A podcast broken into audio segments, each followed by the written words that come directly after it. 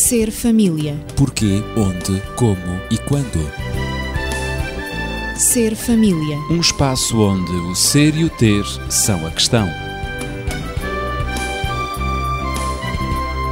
Ser família. Um mundo a conhecer.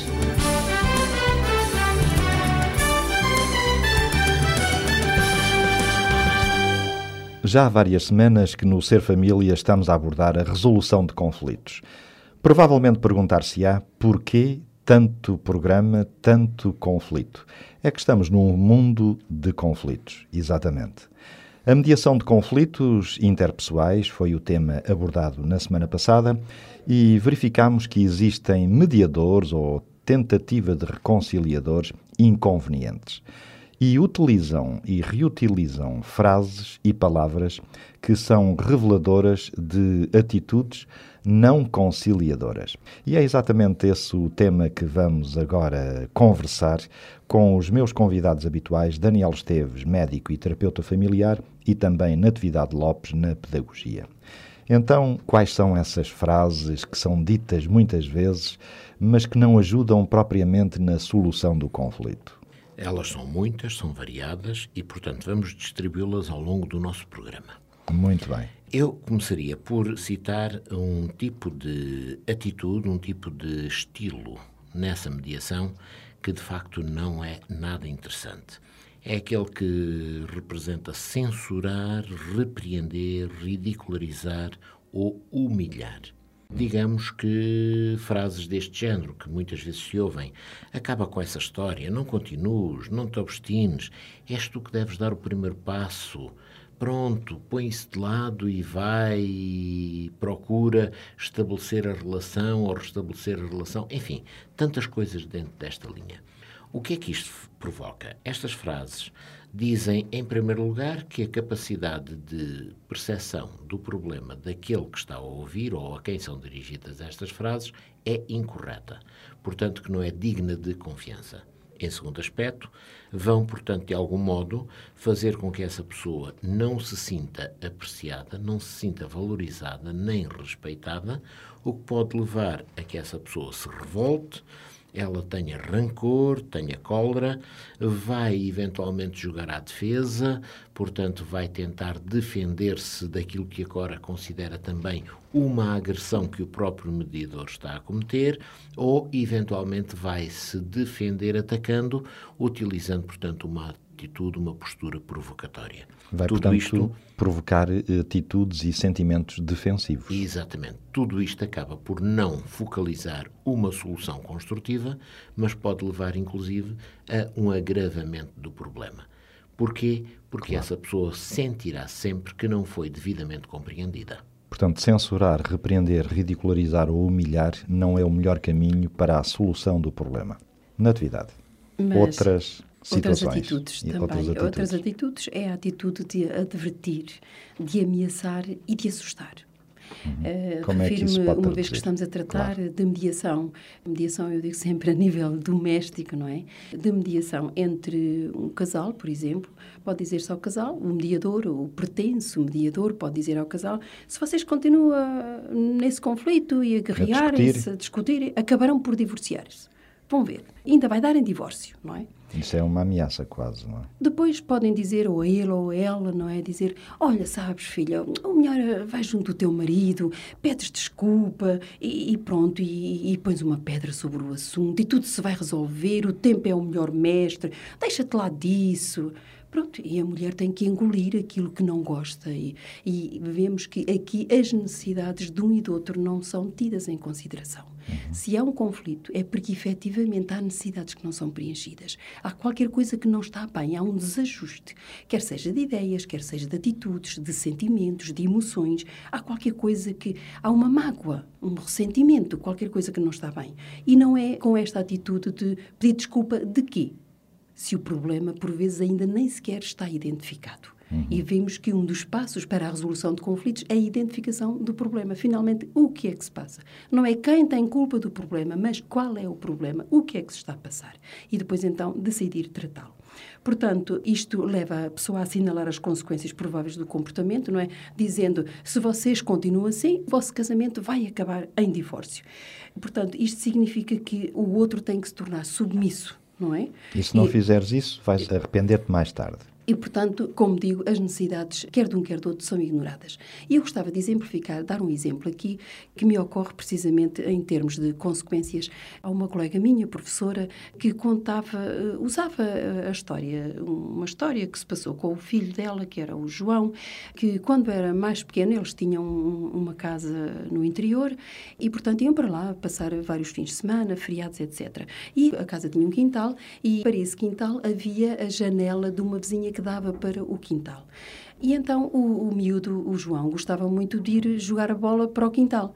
E quando era mais pequeno, os, os pais diziam: Ó Joãozito, olha, que tu não jogas a bola no quintal, vai para o campo de jogos, que ficava ali a uns 500 metros da casa. Aqueles campos que existem no interior, não é? E que por vezes os vizinhos juntam-se ali, os amigos, e fazem aqueles jogos entre amigos, não é?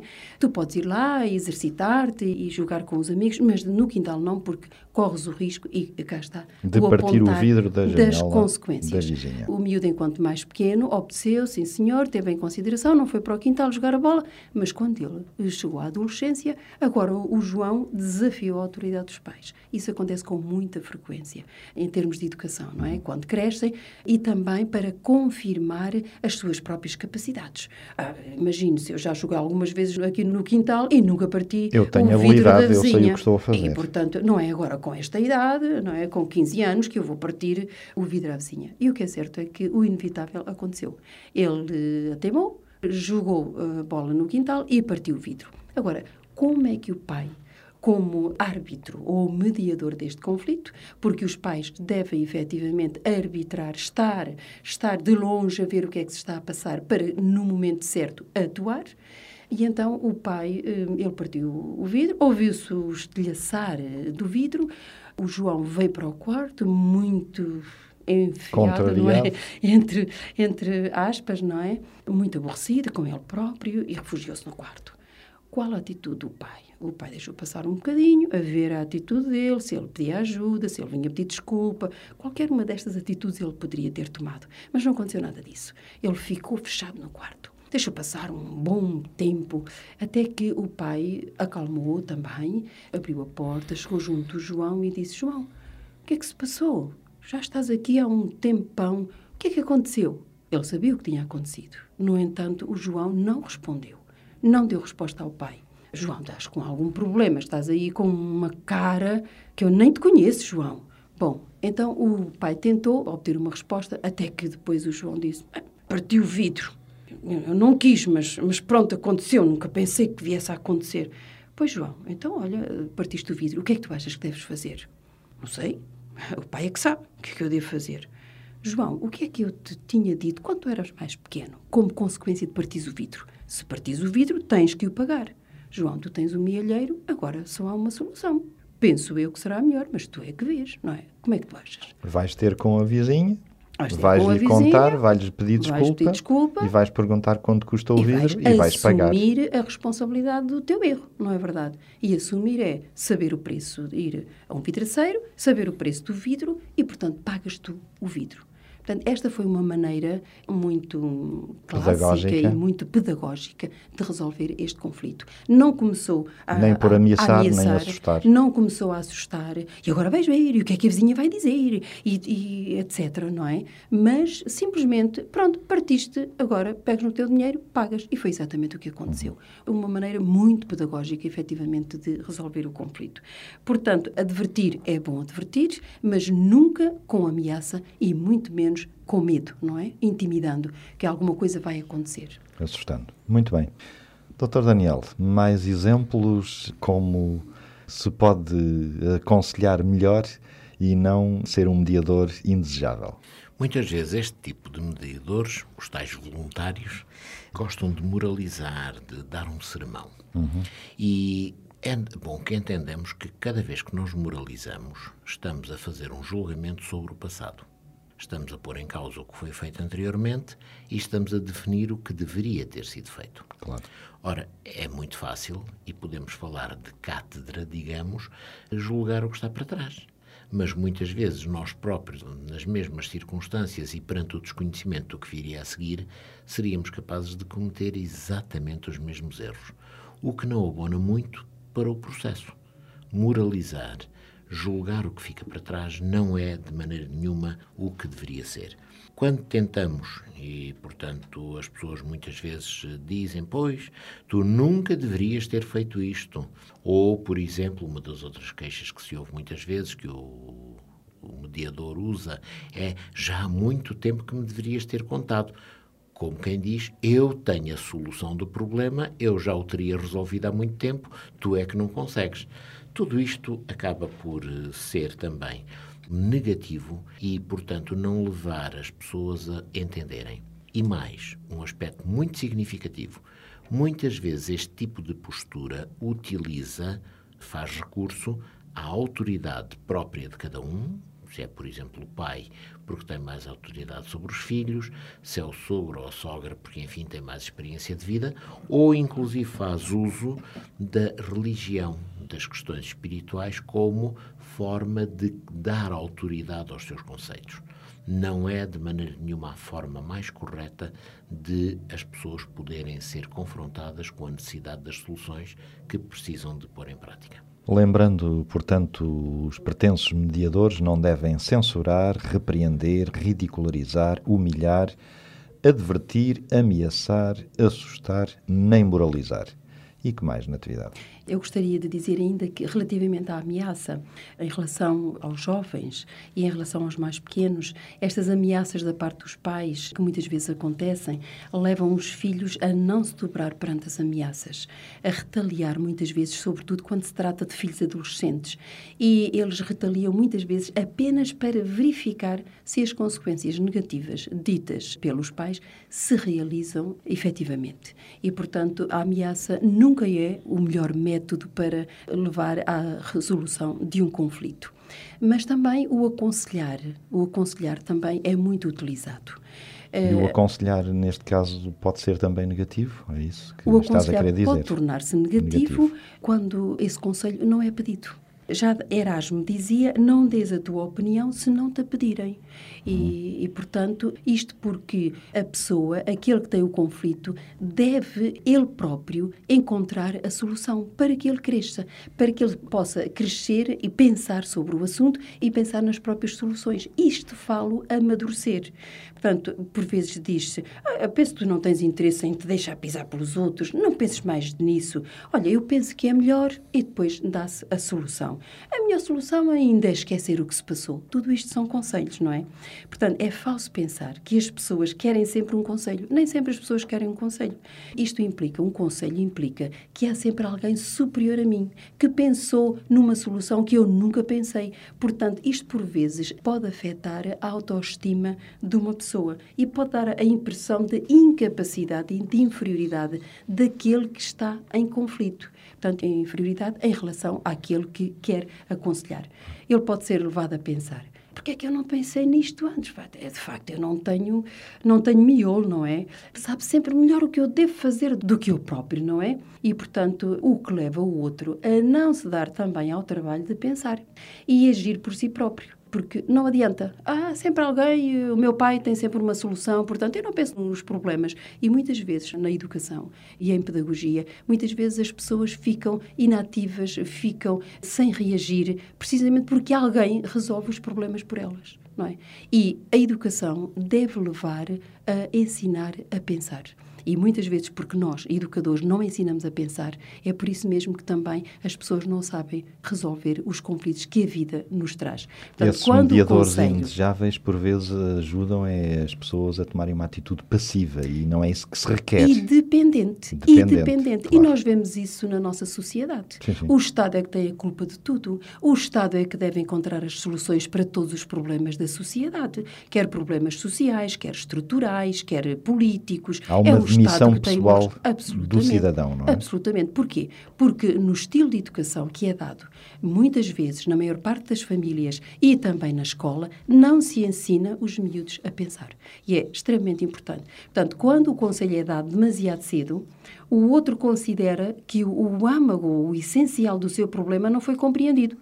Também, isso pode acontecer. E responda: se tu soubesses como eu me sinto, tu nunca proporias uma, uma coisa dessas. Porque vê-se que a pessoa está a aconselhar, não está dentro do ambiente, não está dentro das necessidades do outro, não está dentro dos sentimentos Às vezes até outro. diz, eu não preciso que me digam o que devo fazer. é? Exatamente. Isso é uma resistência Quando eu precisar da tua opinião, eu peço-te. É, exatamente. Portanto, Isso já até pode gerar um outro conflito Pode, com o próprio mediador. é? Exatamente, por isso, nem sempre o aconselhar ou a maneira como se aconselha deve ser sábia também, deve ser correta. Ou seja, dando sempre espaço ao outro, dizendo, já que tu me pedes o conselho, aconselhar quando alguém pede o conselho, mas dizendo, bom, se me pedes o conselho, a minha opinião é esta sobre o assunto. O que não quer dizer que seja a tua. Possivelmente tu tens outra ainda muito melhor. No entanto, tu é que deves saber o que Tu é deves que de- a última fazer. palavra é sempre a tua. Esta é a tua ideia, não é a minha, mas de qualquer modo tu tens a última palavra porque o problema é teu. E não pôr o problema nas suas mãos como conselheiro,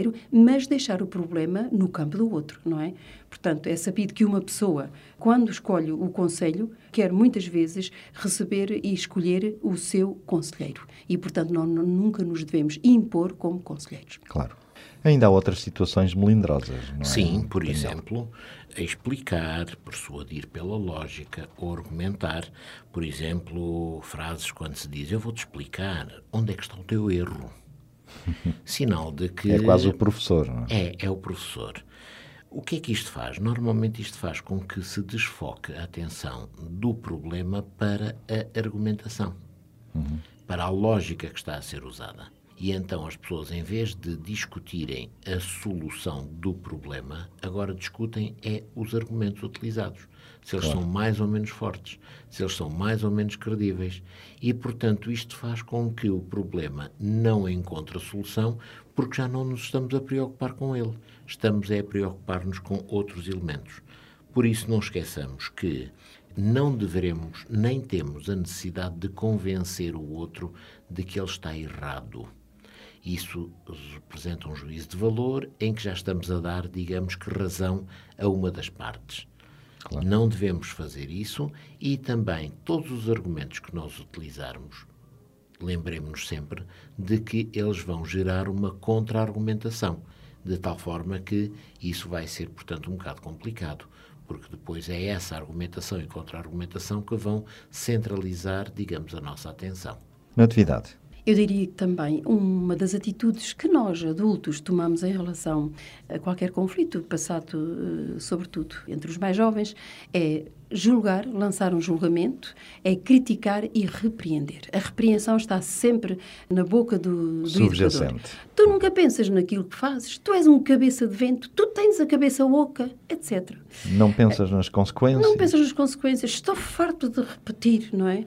Cometeste um erro monumental. Desta vez é que não há perdão, não, não há possível. Como é que é possível tu fazeres uma E há um coisa certo destas? dramatismo também nisso. Absolutamente, é um certo dramatismo. Portanto, estas mensagens levam a que aquele que, que as escuta se sinta completamente desconsiderado e inferiorizado. E, aliás, estas mensagens retiram o centro do problema onde ele existe e passam o problema para a pessoa para aquele que o cometeu. Ora, na solução de um problema, o problema nunca deve ser personalizado, mas ele deve ser tratado, o problema como tal, separadamente daquele que cometeu algum erro, não é? Que gerou o próprio conflito.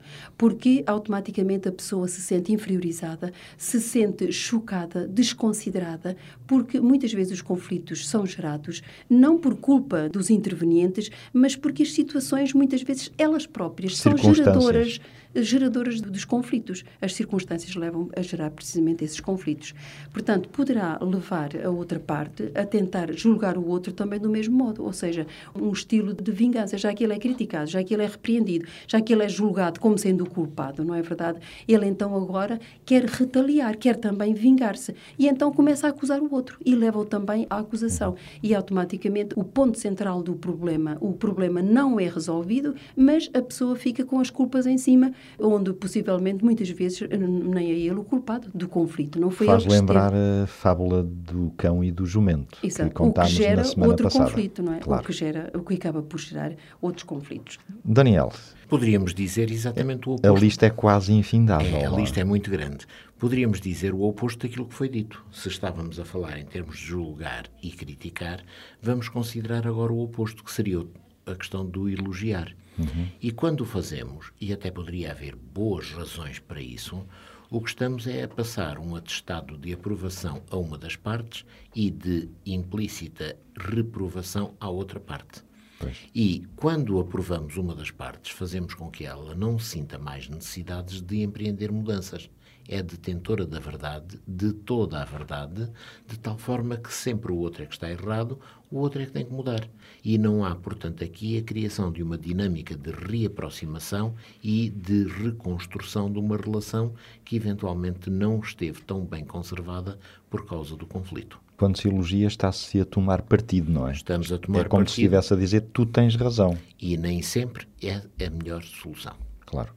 Também outras atitudes. Estamos sempre a falar no âmbito do percurso para a resolução de conflito, da Claro, mediação. claro. Portanto, o conflito ainda não está resolvido, mas muitas vezes estas palavras, estas frases, estas atitudes são verdadeiros e autênticos obstáculos que impedem a resolução de conflitos. E É são por usadas que por uma terceira pessoa que Exatamente. entra tentando resolver o conflito. esse não é? tal mediador que faz a mediação muito com muito solícito, boa vontade, não é? Boa vontade, boa melhor de- intenção, mas não atinge os objetivos Exato, porque não para- está preparado para, isso. Com a intenção apenas de pacificar. E às vezes muito ingenuamente, não pensando muito bem, eh, ou por desconhecimento, ou enfim, por várias razões, nas consequências da sua mediação. E eu há pouco falei na crítica e na repreensão, etc. E gostaria também de acrescentar ridicularizar o aspecto em que nós ridicularizamos a pessoa que, hum, que está envolvida no conflito, fazer troça. Uma pessoa que não consegue ou, ou cumprir um horário, tem conflitos nisso, é repreendido por isso, não é?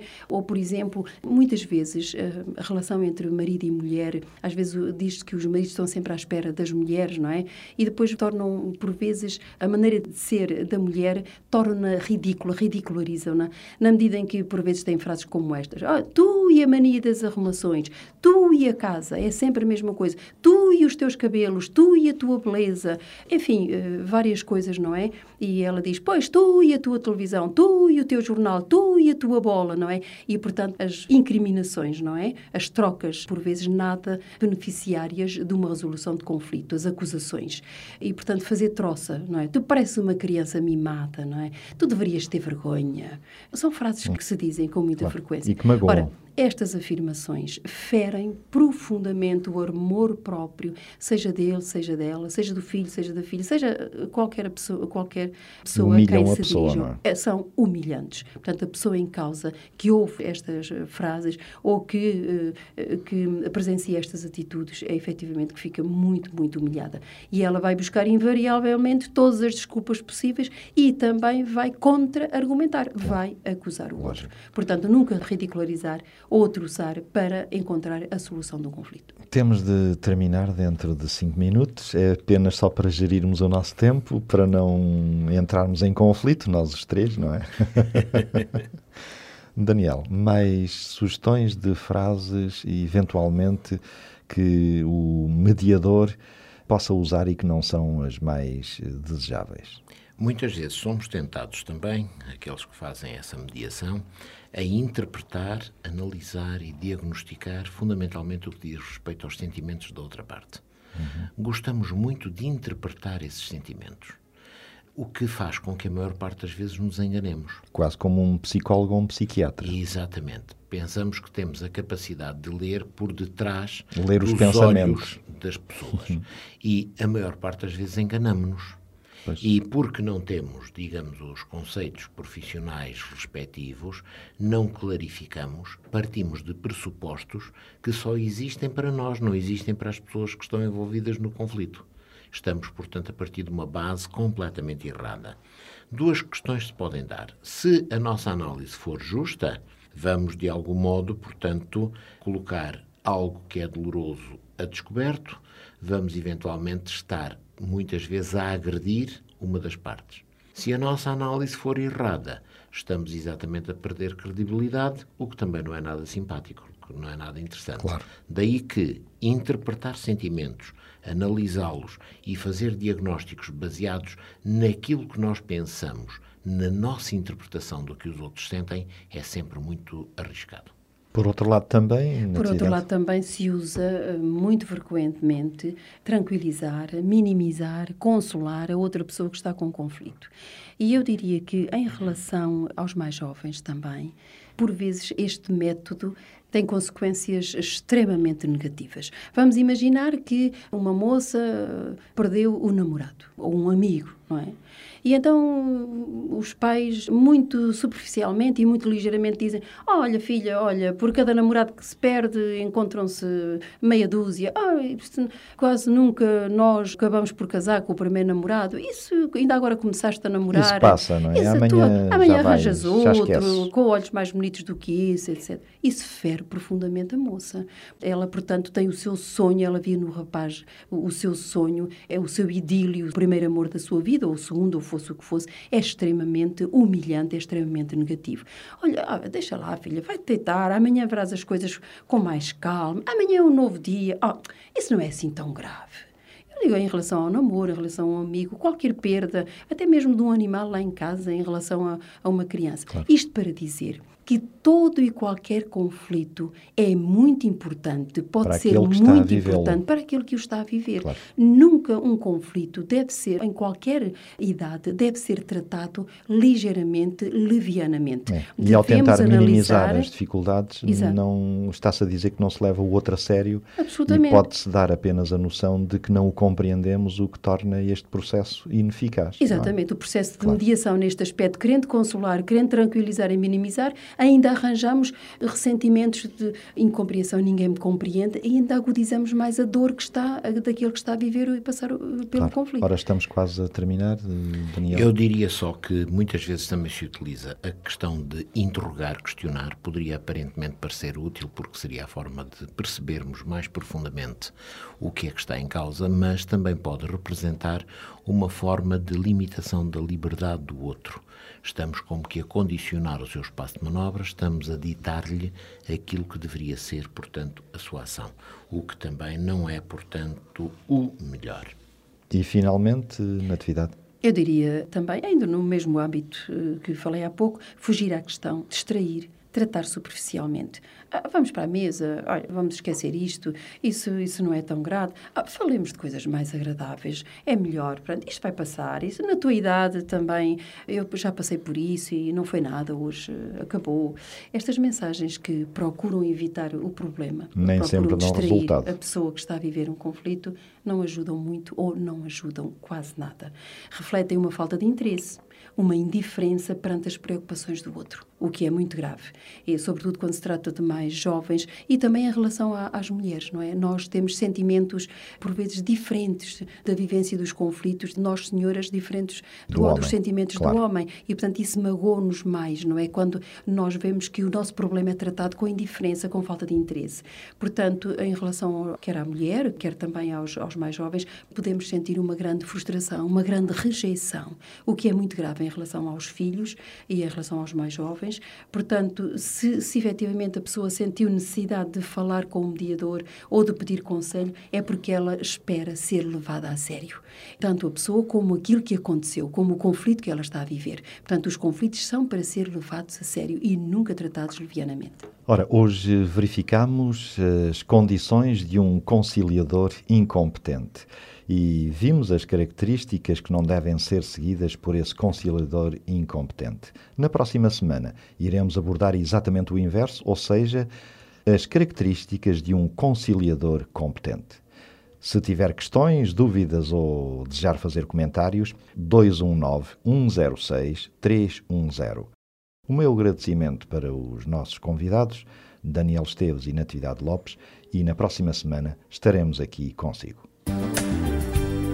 Ser família. Porquê, onde, como e quando. Ser família. Um espaço onde o ser e o ter são a questão. Ser família. Um mundo a conhecer.